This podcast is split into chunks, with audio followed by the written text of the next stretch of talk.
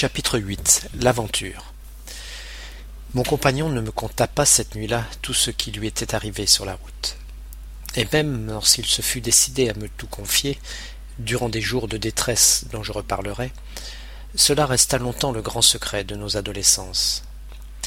Mais aujourd'hui que tout est fini, maintenant qu'il ne reste plus que poussière de tant de mal, de tant de bien, je puis raconter son étrange aventure.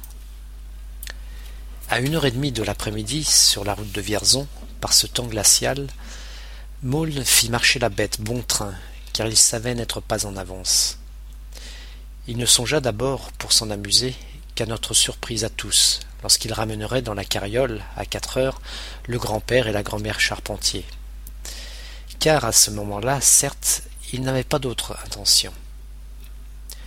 Peu à peu, le froid le pénétrant, il s'enveloppa les jambes dans une couverture qu'il avait d'abord refusée et que les gens de la Belle Étoile avaient mise de force dans la voiture. À deux heures, il traversa le bourg de la Motte. Il n'était jamais passé dans un petit pays aux heures de classe et s'amusa de voir celui-là aussi désert, aussi endormi. C'est à peine si, de loin en loin, un rideau se leva, montrant une tête curieuse de bonne femme. À la sortie de la motte, aussitôt après la maison d'école, il hésita entre deux routes et crut se rappeler qu'il fallait tourner à gauche pour aller à Vierzon. Personne n'était là pour le renseigner. Il remit sa jument au trot sur la route désormais plus étroite et mal empierrée. Il longea quelque temps un bois de sapin et rencontra enfin un roulier à qui il demanda, mettant sa main en porte-voix, s'il était bien là sur la route de Vierzon. La jument, tirant sur les guides, continuait à trotter. L'homme ne dut pas comprendre ce qu'on lui demandait. Il cria quelque chose en faisant un geste vague, et à tout hasard, Maulne poursuivit sa route. De nouveau ce fut la vaste campagne gelée, sans accident ni distraction aucune. Parfois seulement une pie s'envolait, effrayée par la voiture, pour aller se percher plus loin sur un orme sans tête. Le voyageur avait enroulé autour de ses épaules, comme une cape, sa grande couverture. Les jambes allongées, Accoudé sur un côté de la carriole, il dut somnoler un assez long moment. Lorsque, grâce au froid qui traversait maintenant la couverture, Maulne eut repris ses esprits, il s'aperçut que le paysage avait changé. Ce n'étaient plus ces horizons lointains, ce grand ciel blanc où se perdait le regard, mais de petits prés encore verts avec de hautes clôtures. À droite et à gauche, l'eau des fossés coulait sous la glace. Tout faisait pressentir l'approche d'une rivière et entre les hautes haies, la route n'était plus qu'un étroit chemin défoncé. La jument depuis un instant avait cessé de trotter. D'un coup de fouet, ne voulut lui faire reprendre sa vive allure, mais elle continua à marcher au pas avec une extrême lenteur, et le grand écolier, regardant de côté, les mains appuyées sur le devant de la voiture, s'aperçut qu'elle boitait d'une jambe de derrière. Aussitôt il sauta à terre, très inquiet. Jamais nous n'arriverons à Vierzon pour le train, dit-il à mi-voix. Et il n'osait pas s'avouer sa pensée la plus inquiétante, à savoir que peut-être il s'était trompé de chemin et qu'il n'était plus là sur la route de Vierzon.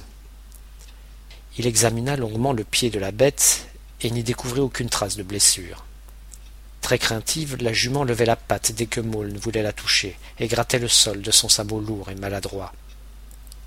Il comprit enfin qu'elle avait tout simplement un caillou dans le sabot. En gars expert au maniement du bétail, il s'accroupit, tenta de lui saisir le pied droit avec sa main gauche et de le placer entre ses genoux, mais il fut gêné par la voiture. À deux reprises, la jument se déroba et avança de quelques mètres. Le marchepied vint le frapper à la tête, et la roue le blessa au genou. Il s'obstina et finit par triompher de la bête peureuse. Mais le caillou se trouvait si bien enfoncé que Maulne dut sortir son couteau de paysan pour en venir à bout. Lorsqu'il eut terminé sa besogne, et qu'il releva enfin la tête, à demi étourdi et les yeux troubles, il s'aperçut avec stupeur que la nuit tombait. Tout autre que Maulne eût immédiatement rebroussé chemin. C'était le seul moyen de ne pas s'égarer davantage. Mais il réfléchit qu'il devait être maintenant fort loin de la motte. En outre, la jument pouvait avoir pris un chemin transversal pendant qu'il dormait. Enfin, ce chemin-là devait bien à la longue mener vers quelque village, Ajoutez à toutes ces raisons que le grand gars, en remontant sur le marchepied, tandis que la bête impatiente tirait déjà sur les guides, sentait grandir en lui le désir exaspéré d'aboutir à quelque chose et d'arriver quelque part en dépit de tous les obstacles. Il fouetta la jument, qui fit un écart et se remit au grand trot. L'obscurité croissait. Dans le sentier raviné, il y avait maintenant tout juste passage pour la voiture. Parfois une branche morte de la haie se prenait dans la roue et se cassait avec un bruit sec. Lorsqu'il fit tout à fait noir, Maulne songea soudain, avec un serment de cœur, à la salle à manger de Sainte Agathe, où nous devions à cette heure être tous réunis. Puis la colère le prit, puis l'orgueil et la joie profonde de s'être ainsi évadé sans avoir voulu.